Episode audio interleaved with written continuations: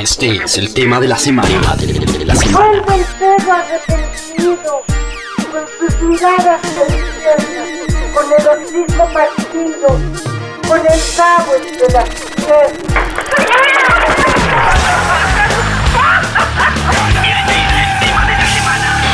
Radiografía.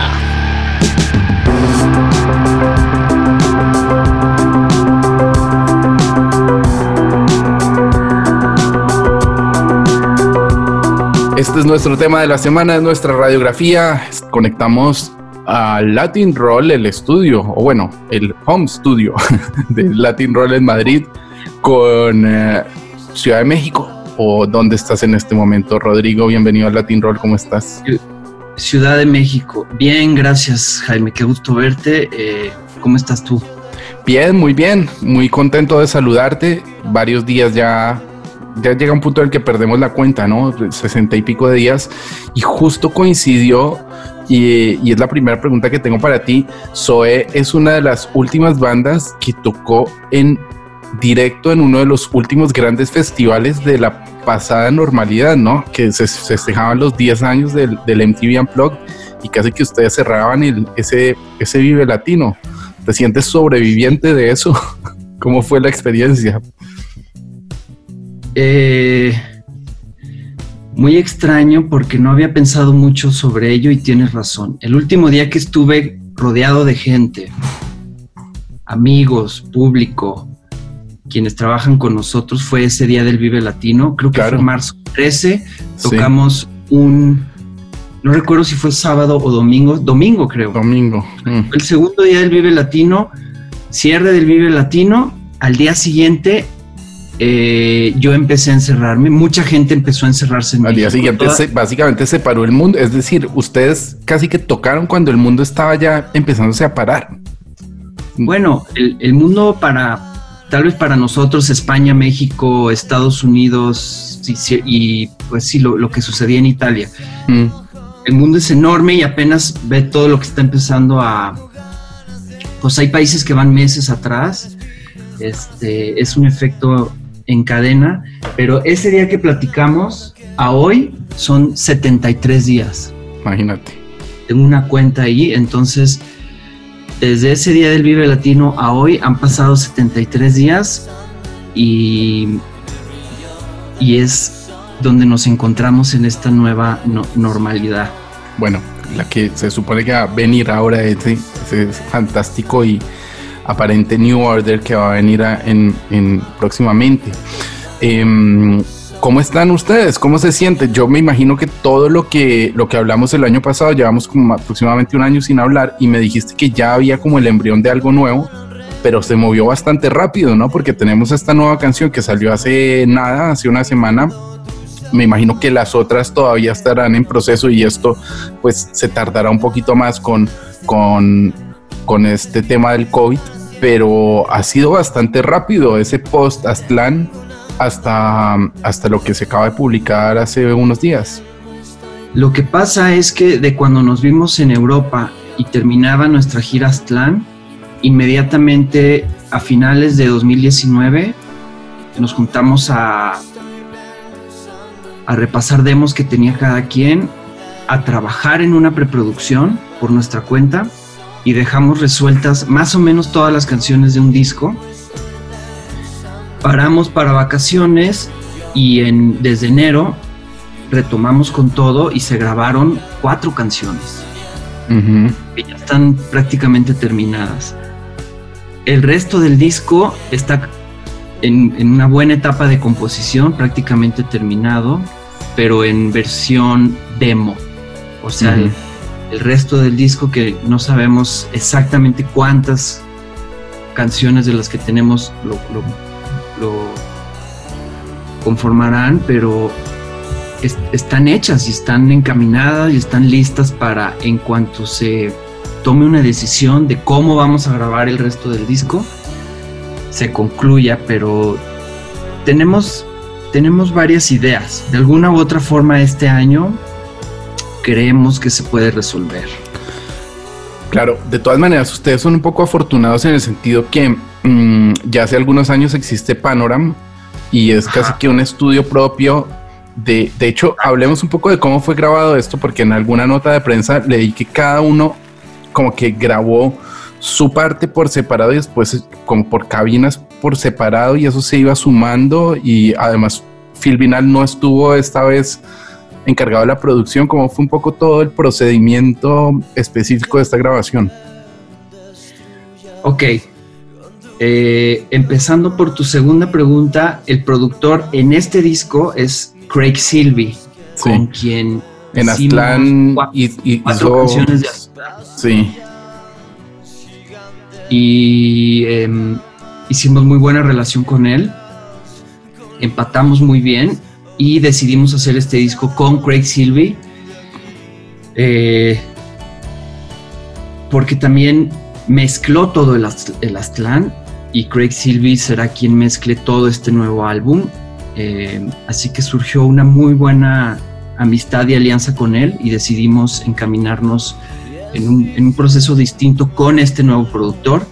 Y lo que mencionas de las cabinas, tal vez es confuso ahorita por el tema de la distancia social, pero recuerda que esto fue grabado antes de que existiera. Claro, sí, sí, sí, esto fue antes de. A lo que se refiere León en esa entrevista es que a Craig le gusta mucho que grabemos al mismo tiempo, pero nos separó en distintos cuartos de Panorama para no contaminar entre, micrófonos, que tus micrófonos no recojan el room o algún sonido de algún coro o de alguna otra guitarra o algo, ¿no? Entonces, estamos grabando al mismo tiempo en cuartos separados. ¿Y eso es, es posible en Panorama? ¿Cuántos, cuánto, cuéntame un poco cómo es Panorama. Me gustaría ir en algún momento de mi vida, pero ¿cuántas salas tiene? ¿Cómo es la configuración interna del estudio? No sé si hay una nave nodriza y luego cuarticos alrededor o cómo, cómo está configurado.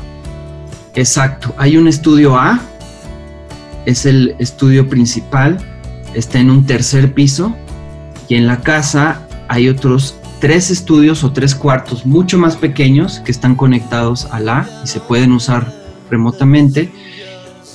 Y en el primer piso está el estudio de Phil Vinal, nuestro productor de toda la vida, hmm. y el estudio de otro, otro amigo. Esos estudios no están interconectados, pero de alguna manera, si, si alguien quisiera hacer una locura y conectar cinco estudios al de arriba, de alguna u otra forma se podría improvisar. O sea, es una casa muy versátil. Puedes trabajar en un solo estudio o en varios de los cuartos y por eso lo, vuelve un espacio ideal para, procesos de muchas semanas, donde cada quien puede estar avanzando paralelo sin tener que estar todos esperando el proceso em, en un solo cuarto. Hablando un poco de, la estructura melódica, rítmica, armónica de, de cómo quedó el nuevo track, eh, me da la sensación que estamos, bueno, es como la presentación de, del SOE 2020, de lo que va a ser esta década, pero es un poco, también lo hablábamos en el final de gira de Aztlán, hay cosas de Aztlán que me recuerdan al SOE más antiguo, y esto incluso me, me, revive cosas del Memorex, pero actualizadas. ¿no? ¿Tú cómo, ¿Tú cómo lo sientes y, y cómo crees que esto va a repercutir en el resto de canciones del disco? Pues está muy bien lo que dices, porque es como cuando, cuando una pareja tiene un hijo y todos sus amigos y familiares están detectando si tiene los ojos del papá, la nariz de la mamá, el, este, la, personalidad o el humor de, tal y tal. Entonces, en los discos claramente existe eso. Todo lo que dijiste es cierto y también es relativo y es subjetivo. Entonces, eh, pues sí, nosotros hicimos el Memorex y el Aztlán, entonces evidentemente va a haber cosas de discos en, este y evidentemente va a haber un, un, par de cosas que uno no reconozca y significan ese avance sónico de una banda o esa exploración que nunca para. Y es la meta, no negar tu esencia, saber que va a estar ahí y seguir explorando para que crezca esa esencia de, de sonido y para que puedas seguir descubriendo técnicas para contagiar emociones con tu música. Claro. ¿Cómo ha sido el proceso de, composición? En este caso entiendo que la canción es muy león de alguna manera, pero en Aztlán, por ejemplo, hubo una participación muchísimo más activa de Ángel en algunas cosas. Chucho, por supuesto, siempre tiene un aporte. Tú en, la parte rítmica también encajas muchos detalles. Sergio también en sus detalles de producción y, con sus capas de guitarra. No sé cómo están trabajando también, o por lo menos cómo fueron esas cuatro demos eh, o esos cuatro temas de los que me estabas hablando antes y, seguramente cómo terminará eh, ocurriendo para el resto del álbum. Pues lo hicimos ya de alguna forma a finales del año pasado con, con todos los demos. Llega cada quien con la idea básica de sus demos. Pueden ser de Ángel, de Chucho, de ambos, de Sergio, de León. Se ponen en la mesa, se empiezan a discutir, a analizar, a imaginar, a hacer pruebas, prueba y error, prueba y error. Grabamos a cierto tempo, más rápido, más lento, se empiezan a buscar partes de guitarra, de sintetizadores, la canción va en una metamorfosis completa todo el tiempo, todo el tiempo hasta que nos sentimos cómodos con un arreglo y ya que se tiene ese arreglo con un tempo, con una línea, es trabajo constante lo que hace que una canción quede terminada. O sea, estar yendo al estudio, seguirle grabando capas, eliminar ideas que ya nos cansaron o que ya no sentimos correctas, eh, o recuperar algunas de esas primeras ideas que a lo mejor se votaron y ahora vuelven a ser relevantes. Y así una y otra vez hasta que le ves forma a la canción y hasta que la sientes eh, hasta que la sientes ya como con su personalidad indicada, con su carácter, con, con todos los elementos que nos tengan a todos satisfechos, emocionados, este, que tenga frescura, que conecte con nosotros principalmente y, tener el presentimiento de que por ello va a conectar con la gente. Claro, es un poco, acabas de resumir básicamente la, pregunta que te, tenía ahora, que es sonidos de kármica resonancia. Y básicamente lo que acabas de explicar creo que se enmarca perfectamente en lo que tiene que ver con, el título del disco y también con, bueno, la canción, la letra y, toda la historia va un poquito en otra dirección, pero la historia sonora, o por lo menos la parte la parte mm, eh, de, estética de sonido sí que está muy enmarcado en, lo que acabas de, comentar.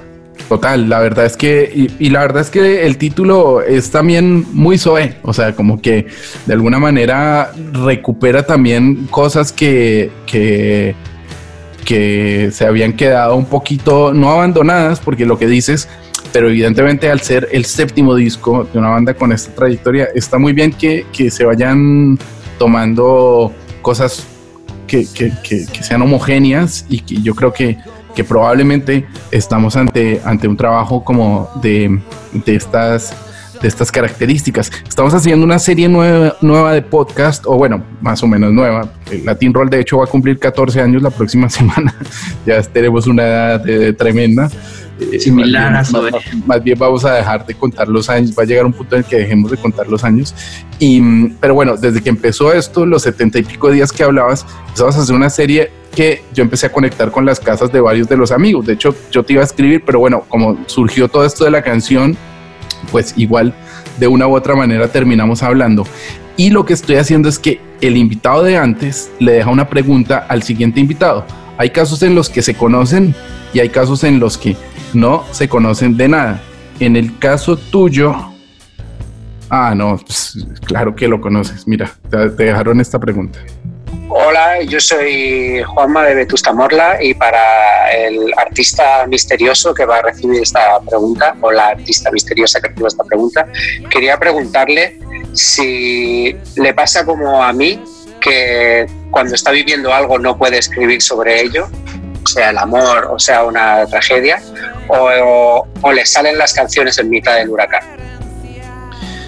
En el caso tuyo podríamos hablar de canciones y podríamos hablar de películas también, ¿no? Porque tú eres un artista eh, bastante flexible en ese, en ese orden de ideas. Pues hace mucho sentido su pregunta con algo que estoy viviendo. Qué, qué gusto recibir una pregunta de Juanma y eh, qué buenos recuerdos tengo de todo lo que hemos vivido en España con Vetusta Morla y son de nuestros y de mis amigos más queridos de España y de la escena del rock eh, iberoamericano y Juanma es un, artista muy, muy serio y lo respeto muchísimo y respeto el proceso de cómo escriben y componen en Vetusta Morla. Y casualmente en, esta época que estamos viviendo, eh, finalmente pude sentarme a escribir algo que tengo yo eh, procesando en mi alma desde hace 3, 4 años. Entonces pasó un poco ambos casos de lo que dice Juan. Al principio me veía yo con cierta resistencia de escribir eso que estaba dentro y hoy finalmente he encontrado cómo adentrarme y trabajar con eso y convertirlo en algo que se va a manifestar en una, en una ficción. O sea que finalmente he aprendido a no, no tenerle miedo a la vida interna que tenemos, a trabajar con ella a escarbarla y a convertirla en algo que sirva en una historia para motivar o inspirar o alivianar a otros en esta existencia me, me, me, me, parece muy bien porque sobre todo ah, en esta serie hemos, hablado como con unos, no sé, ya 10, 15 personas aproximadamente y todas me dicen estoy bloqueado, no, no me sale nada, no puedo escribir, me cuesta mucho, eh, pensaba que iba a tener más tiempo para esto, para lo otro, los que tenemos niños estamos también desbordados con el tema de, de, de, tenerlos en casa tanto tiempo, así que también me reconforta ver que alguien como tú es capaz de, crear un argumento, de crear algo diferente y que, y que, y que surja de, en medio de todo este delirio que estamos viviendo en este momento, algo, algo creativo que probablemente tardará, porque en el caso de la ficción tarda, muchísimo en, ponerse en marcha todo, ¿no? Tarda, pero va a tener esta sensación especial de que fue aterrizado o bajado o nació en este momento aunque sea algo con lo que tengo viviendo ya años, es algo que nació ahora, que, finalmente encontré el tiempo y el espacio para trabajarlo. Claro. ¿Qué música estás oyendo en estos días? Eh, mucha gente me dice, eh, he descubierto tal cosa, he descubierto tal otra. Yo, a mí lo que me ha pasado es que me he puesto a redescubrir cosas que no estaba escuchando hacía muchísimo tiempo y a encontrar detalles y matices en discos pues que tengo por ahí que, me encantan y, como que los redescubro de alguna manera. No sé qué música estás oyendo últimamente. Eh, me puse a... Me di la oportunidad de empezar a escuchar ópera y he encontrado mucho gusto en ello. Siempre escucho música clásica también. Esto, estos últimos dos meses he escuchado mucho, mucho a Bach. Me gusta cómo acompaña Bach en, tu casa, cuando estás solo como yo. Y de artistas pop o rock relevantes, de discos que me han inspirado mucho, hay, hay, un artista nuevo, creo que es inglés, se llama Perfume, Perfume Genius. Un disco nuevo que se llama Set My Heart on Fire Immediately. Y me pareció buenísimo. Me gustó mucho líricamente y algunas partes musicalmente este, el nuevo disco de Fiona Apple, que tenía muchos años de no sacar un disco. Está muy interesante, sí. Fetch the Bolt Cutters. Y me encantó el disco nuevo de los Strokes, producido por Rick Rubin. Pues mira, de ahí voy a sacar eh, entre todos los que han hecho parte de este Homecast, estoy haciendo una playlist que ya te pasaré también mm, para que la para que la escuches porque el ejercicio está es muy interesante, además hay gente muy variada, o sea, está desde Diego Tuñón de Babasónicos hasta pues algún vetusta como Juanma, eh, Ariel Roth que es más clásico, artistas colombianos y, bueno, está quedando una cosa muy interesante. Entonces voy a poner ahí un poquito de las tres cosas que me acabas de recomendar, dos o tres de ellas. Y evidentemente vamos a, también a poner eh, SKR, que es el, eh, lo, que nos ha, lo que nos ha traído hasta aquí. Hablemos un poquito del video. Sé que no participaste mucho, y, pero me imagino que también mm, eh, siempre tu punto o por lo menos tu opinión cuenta dentro de la, dentro de la estética audiovisual de, de, la banda. Y pues la verdad es, es muy interesante ver cómo es esa, esa esa parte de animación, esa incluso algún guiño a fantasía, ¿no? Está un poquito ahí esa, esa, esa estética Walt Disney añeja. Eh, no sé cómo fue hecho el, el, video. Cuéntame un poquito también hacia dónde crees que vaya la parte audiovisual de la banda, porque también, de hecho, vi que, que Panoramas ya está disponible en Netflix. Por fin me la voy a poder ver. que no o sea, puedes creer que no no me la he visto. Panoramas al fin está disponible en Netflix en casi todos los países. Y este. Eso nos dio mucho gusto. El, documental merecía esa oportunidad de poder ser visto en casas a la hora que sea, este, por partes, completo. O sea, se presta para ello y en cines era muy difícil cacharlo.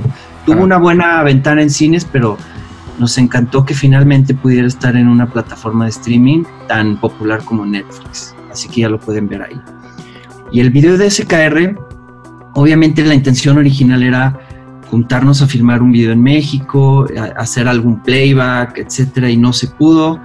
Eh, vivimos en partes distintas y León tuvo esta magnífica idea de resolverlo con el animador con el que él ha hecho toda la postproducción de los videos que ha estado haciendo para Zoe y para su proyecto solista, desde el Solstice, toda la postproducción de sus videos.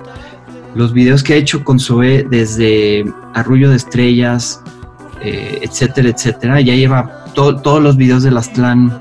Bueno, dos videos de las clan son de León. Otro video, el de Hielo, es de otro amigo que se llama Sol Ocel pero los videos que hizo León tienen postproducción de este amigo que se llama Diego Vargas.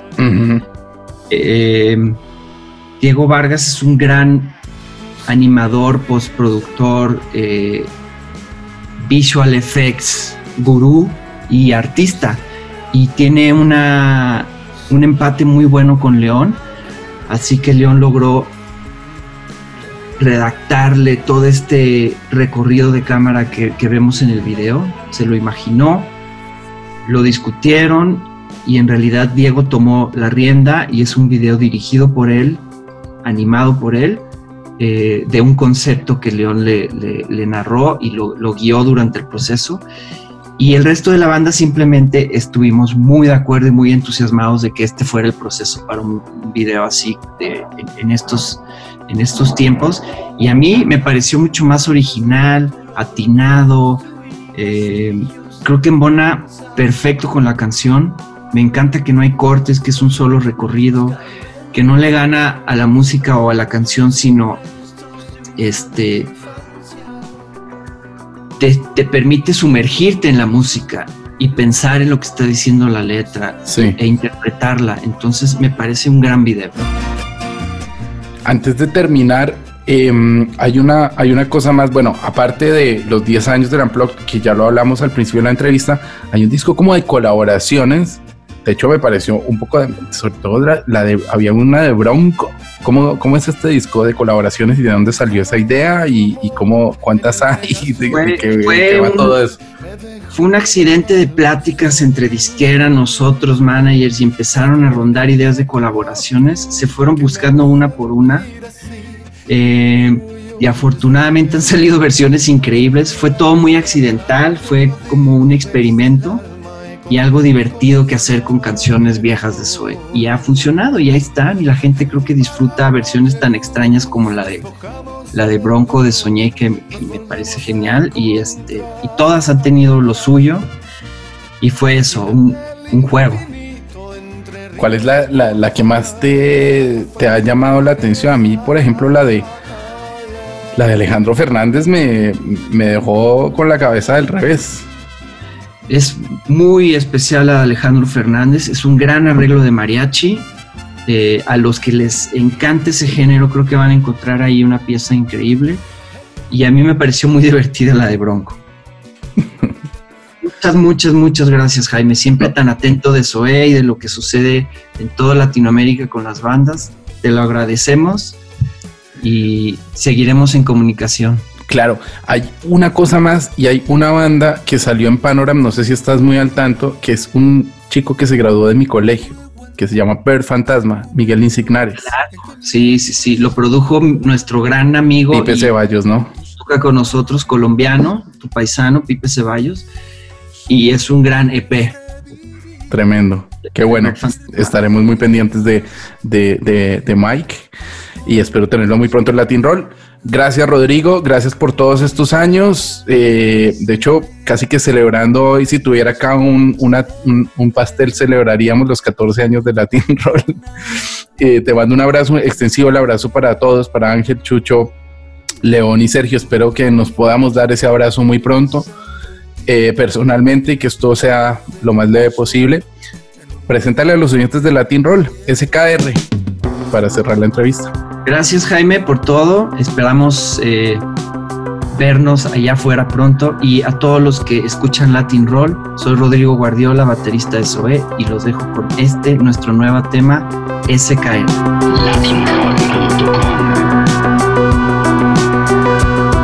Con tus sonrisas de color pintaba melodías en el aire.